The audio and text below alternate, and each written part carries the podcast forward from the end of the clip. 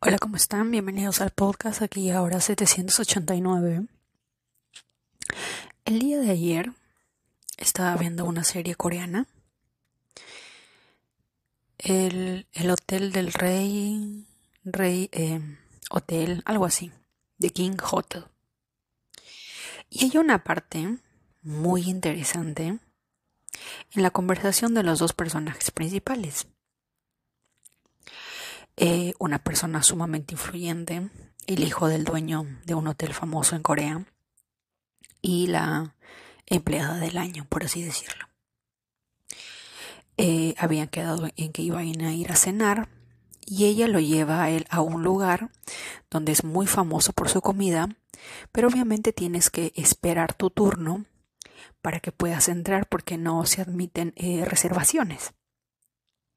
Están sentados los dos esperando su turno, y él estaba muy impaciente y le dice a ella, yo nunca he tenido que esperar por absolutamente nada en mi vida. Me parece absurdo tener que esperar para tener que comer o para poder comer algo aquí. A lo que ella le dice, bueno, tu vida es diferente a la mía. Yo siempre he tenido que esperar por todo, por un trabajo, por, eh, por un salario, por un sueldo, por el bus, por la comida. Mi vida no es como la tuya. Hay ciertas eh, diferencias y nosotros, las, o las personas como yo, siempre tenemos que esperar. Y cuando escuché o leí esta frase dije, esto tiene mucho sentido en el tema de las manifestaciones y de cuánto es el proceso que nos toma manifestar algo. La gran diferencia entre el 1% de la población y el 99% de, de, la, de la población que somos las personas normales, ¿verdad? El 1%, más allá de eh, las posibilidades, las alternativas, los lujos y qué sé yo, de alguna manera si lo ponemos así, en el CPU que es nuestra mente, ellos no tienen el archivo de paciencia, esperar, no lo tienen.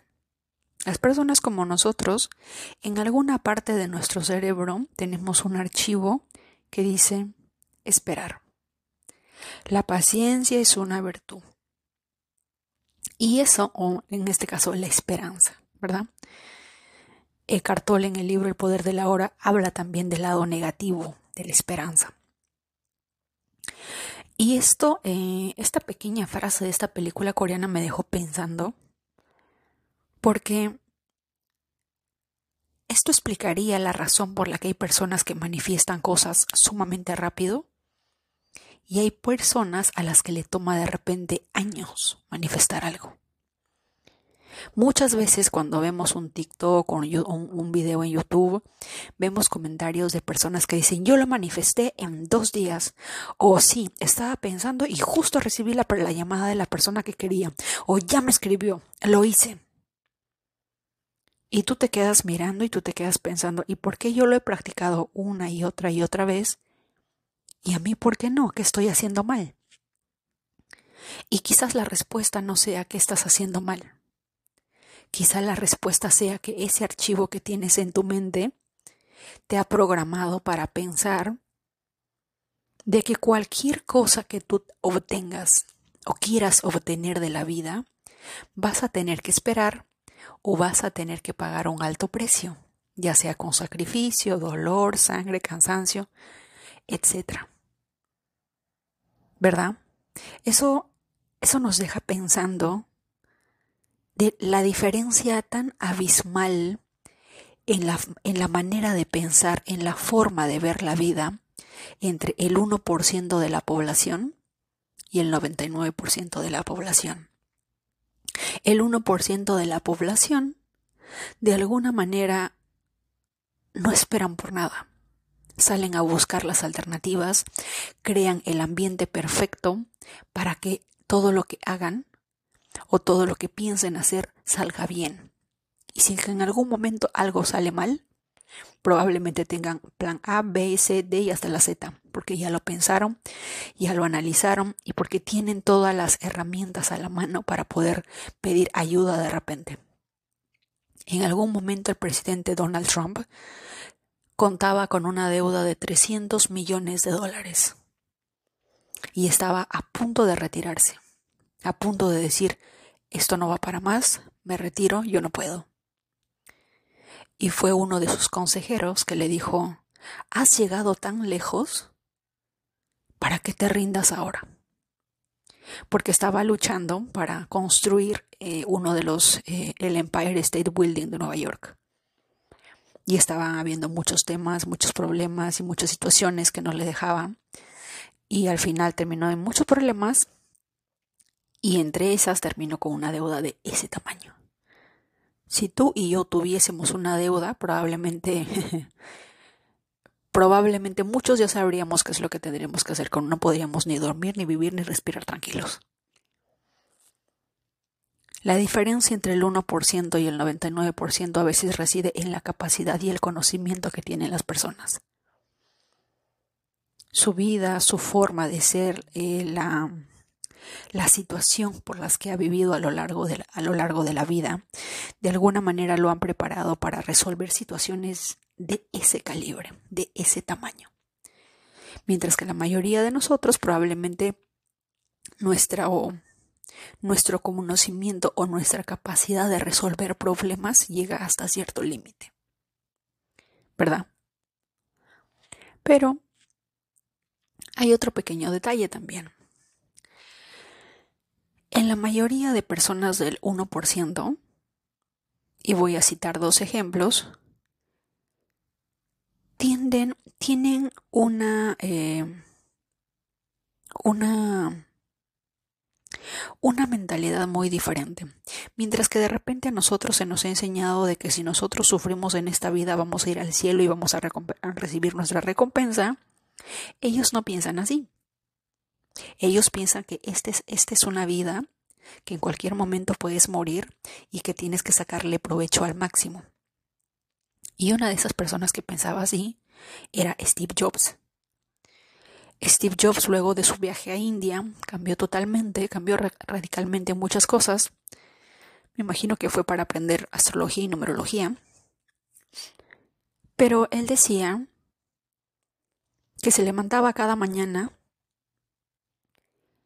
eh, totalmente inspirado porque él sabía que tarde o temprano iba a morir. Estaba de alguna manera eh, obsesionado, perturbado por ese hecho. Levantarse y decir, voy a morir. Entonces, ¿qué tengo que hacer? Tengo que hacer de este día el mejor día de mi vida. No puedo gastar el tiempo o la energía, mi esfuerzo en vano. He ahí la razón por la que Steve Jobs, Mark Zuckerberg, por ejemplo, siempre usan la misma ropa. El polo negro, el pantalón negro. Más allá de que signifique poder y otras cosas dentro de colorimetría, para ellos significa la capacidad de ahorrar energía y tiempo. Porque cada mañana cuando uno se levanta, uno tiene que pensar, hoy qué me pongo, hoy qué cocino. Y en ese trayecto de pensar qué voy a cocinar, qué voy a comer, cómo me voy a vestir, qué voy a hacer, ellos dicen que uno pierde energía y uno a, lo largo del día tiene cierto, eh, cierto límite de tomar decisiones, porque cada decisión conlleva un gasto de energía. Por lo tanto, deciden, este es un problema menos me levanto y ya sé lo que tengo que ponerme. Me levanto y ya sé qué es lo que voy a comer. Y él agarraba uno de sus tantos polos negros, uno de sus tantos pantalones negros y listo. Y lo mismo aplica para Mark Zuckerberg, que también copió eso de Steve Jobs. ¿Mm? Y bueno, yo no sé si conozcan a Gary Vaynerchuk, pero amo ese hombre. Y ahora ya entiendo por qué. Es un año, eh, nació en el año del gato, igual que yo. Y había, él es eh, experto en marketing, en contenido, YouTube y todo ello. Y en una de esas estaba eh, en su carro, en su camioneta. Y alguien se le acerca y obviamente eh, como ve que es Gary, le dice, oh my god, Gary, que no sé qué. Y, y le dice, y le pregunta, dime una frase motivadora así en corto. Y lo primero que le dijo es, vas a morir. Ella se quedó como que en shock, pero le dijo, es cierto, vas a morir, ¿qué vas a hacer el día de hoy al respecto? Y la mujer obviamente se quedó en, wow, tienes razón. Esa es la frase motivadora más grande. Y esa es la frase motivadora con la que se levantan el 1% de la población. Independientemente de que algunas personas se vayan por el lado oscuro y algunas personas se mantengan dentro del lado positivo de la vida o dentro del bien, lamentablemente vivimos en un mundo dual. No podemos esperar que todo sea miel sobre hojuelas o que todo sea mal, porque es un mundo dual. Es un mundo donde tiene que haber un balance entre el bien y el mal. Si hay más mal que bien, está desequilibrado. Si, si es que hay más bien que mal, también está desequilibrado. Y el universo tiene que mantener ese orden. Porque esas son las reyes que elige al menos en este planeta.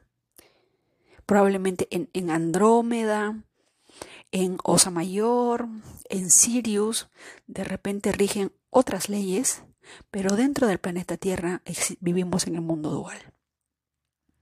A veces decimos que el mal es malo, pero ¿cómo podemos saber que algo es malo si no conociéramos el bien?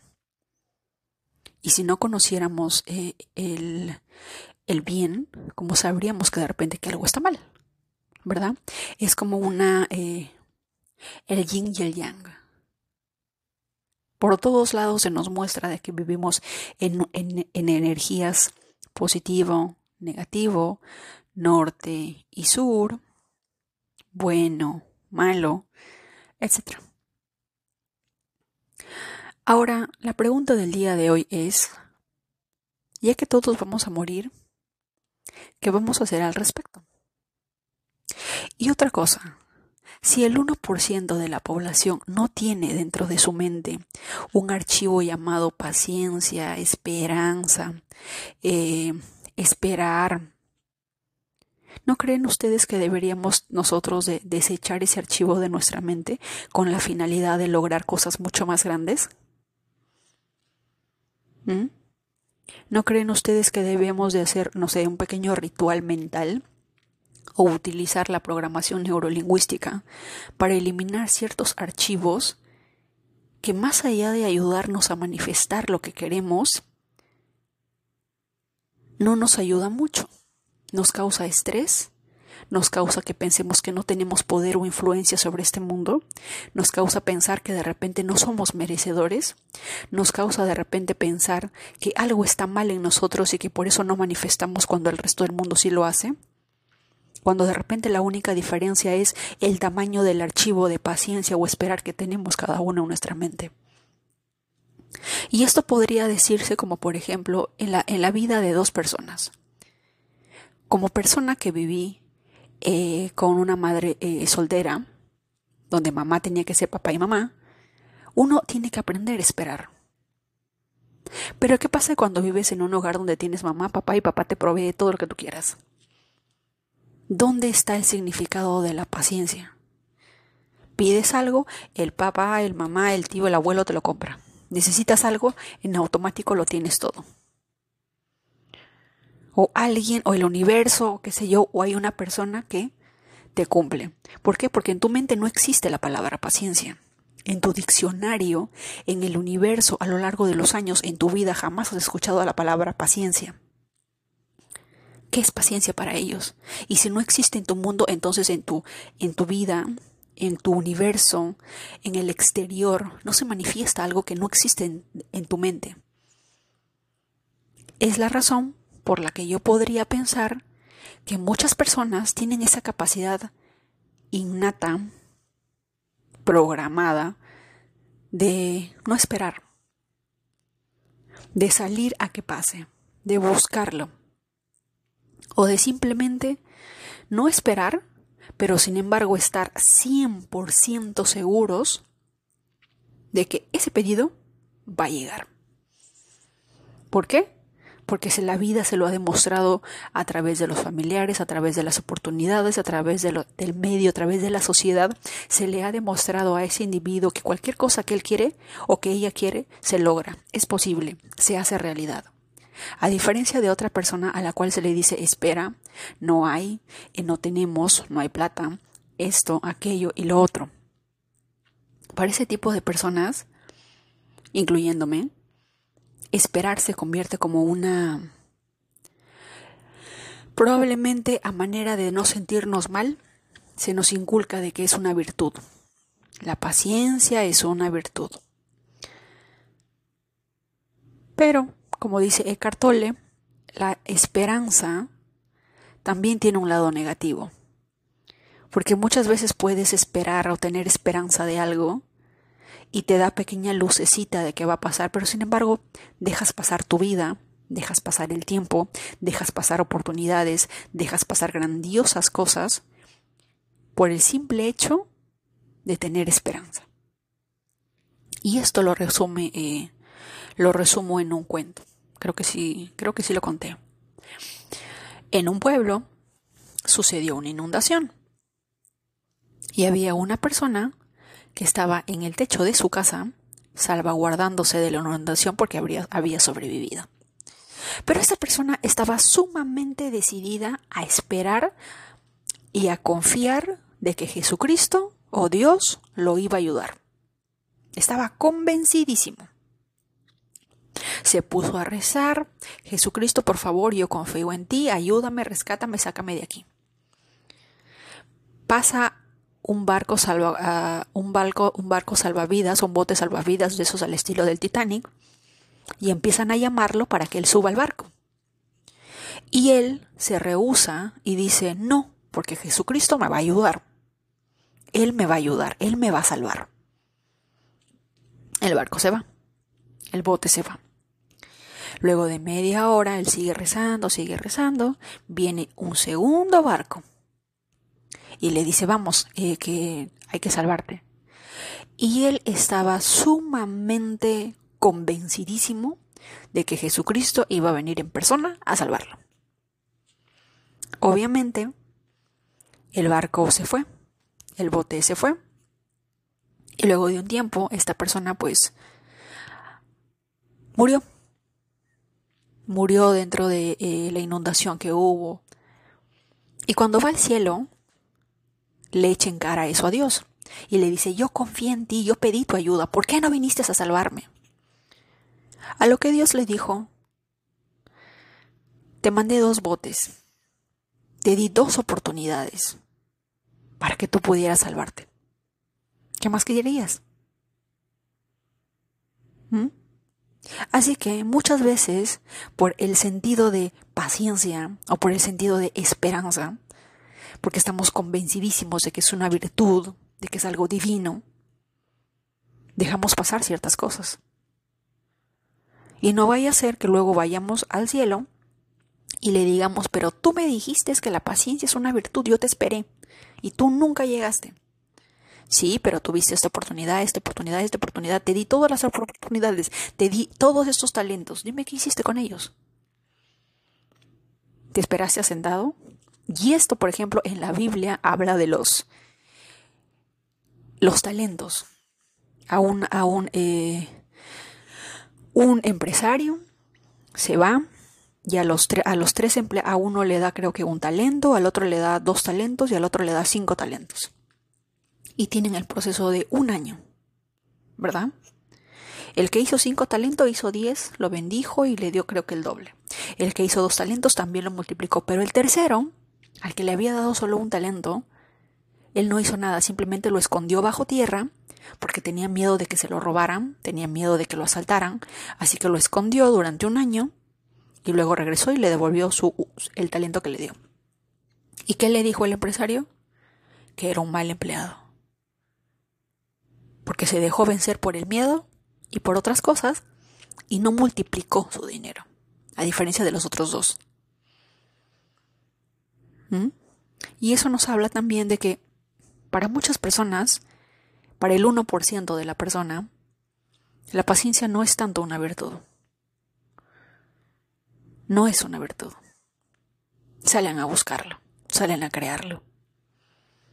En el libro, si no me equivoco, Cómo ganar o influir sobre las personas, excelente libro, o si no en el libro de cómo eh, de T. Harv Eker piense eh, piense y hágase rico o cómo hacerse millonario. En uno de esos tres libros hay una historia de un hombre que solamente tenía un talento y era el, el talento de repente de poder venderte un sueño. Y así fue como se fundó la, la empresa más grande de Estados Unidos en aquel entonces, que era la American Steel Company. Ah, ya me acordé, en cómo ganar amigos e influir sobre las personas. Porque les vende una idea, hizo una pequeña reunión con todos los millonarios y, y obviamente en cómo ganar amigos, Dale Carnegie nos enseña cómo tratar a las personas cómo darles en el punto, eh, en un punto favorable tanto para ti como para mí, en la que los dos salgamos ganando, ¿verdad? Y este hombre, sin un solo dólar en el bolsillo, pero tenía algo interesante. Inteligencia emocional. Los que no saben qué es inteligencia emocional, lean el libro de Daniel Goleman. Entre el coeficiente intelectual y, y la inteligencia emocional, en este mundo rige más la inteligencia emocional. Las personas que, por ejemplo, tienen inteligencia, coeficiente intelectual, pero poca inteligencia emocional, son las personas de India. Ya se darán cuenta luego por qué. Y hizo, hizo un pequeño speech donde vendió un sueño sobre cómo se debía de construir eh, las bases de Estados Unidos en aquel entonces en Nueva York. Les habló un poco del futuro, les vendió una idea. Y, y la idea fue tan pero tan fascinante que esa noche, creo que si no me equivoco, recaudó un millón de dólares o muchísimo más y, varios empresarios o millonarios concluyeron en que debían de construir la American uh, Steel Company.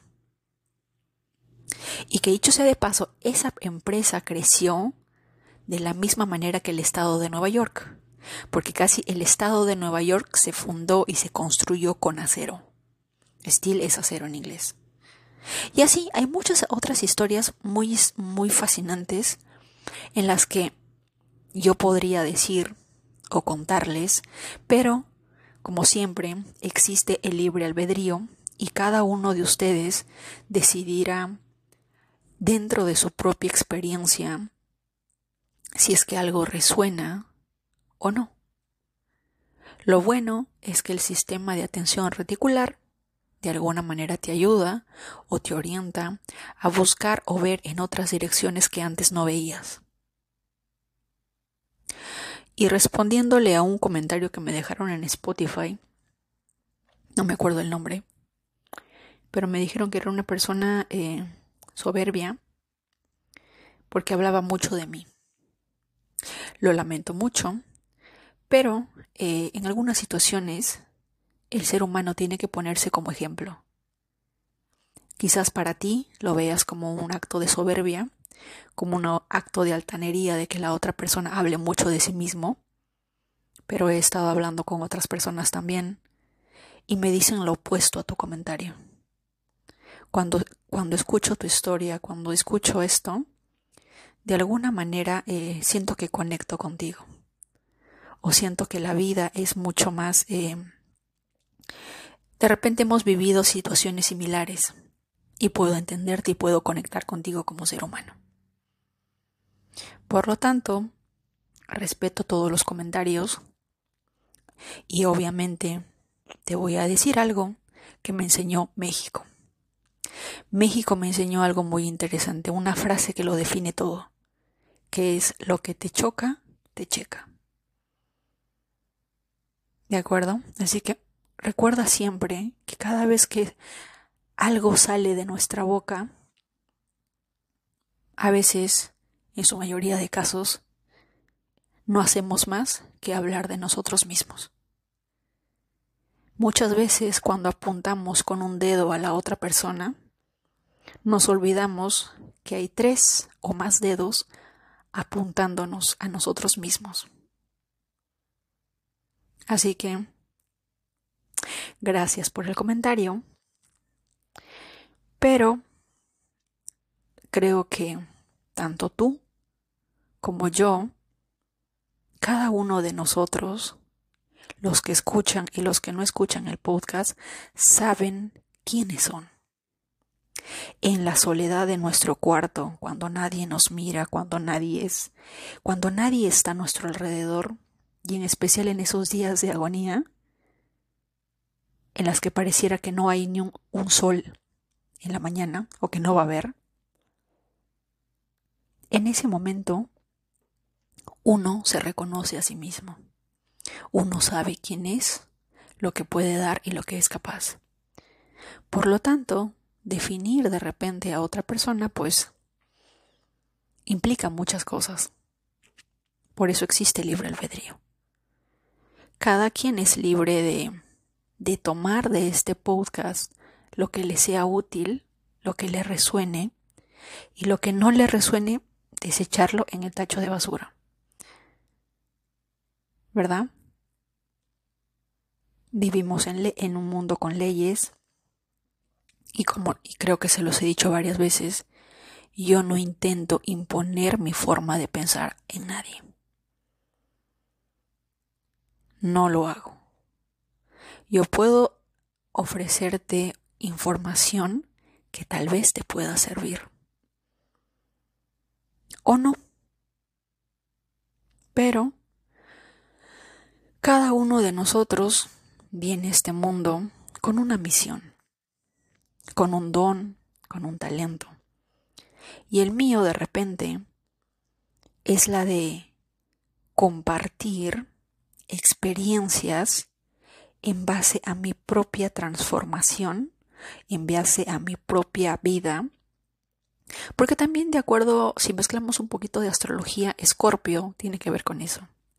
Escorpio tiene que morir, renacer de nuevo, y en esa muerte Escorpio aprende mucho. Y todos los demás signos aprenden de esa transformación de Escorpio. Algún mensaje, algo se queda, algo cambia, algo genera. Y quizás ese sea el talento. Quizás ese sea el propósito por el cual fue creado este podcast. Y la cantidad de comentarios que siempre recibo de manera positiva, pues de alguna manera confirmarían de que de alguna manera estoy haciendo bien a muchas personas. Y bueno, cada quien es libre de seguir el podcast o de no seguirlo. Existe algo que se llama un follow, dejar de seguir, bloquear, eh, reportar como spam para no recibir más correos, aunque yo no mando correos, pero cada quien es libre. Se respeta todos los comentarios y, como siempre, desearles lo mejor a todos.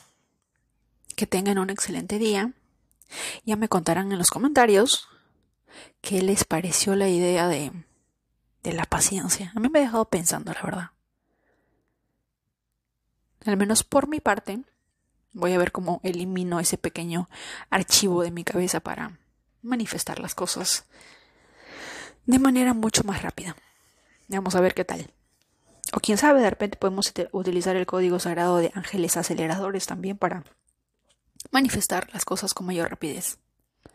Que tengan un excelente día, les mando un fuerte abrazo, que la luz, la alegría siempre los acompañe.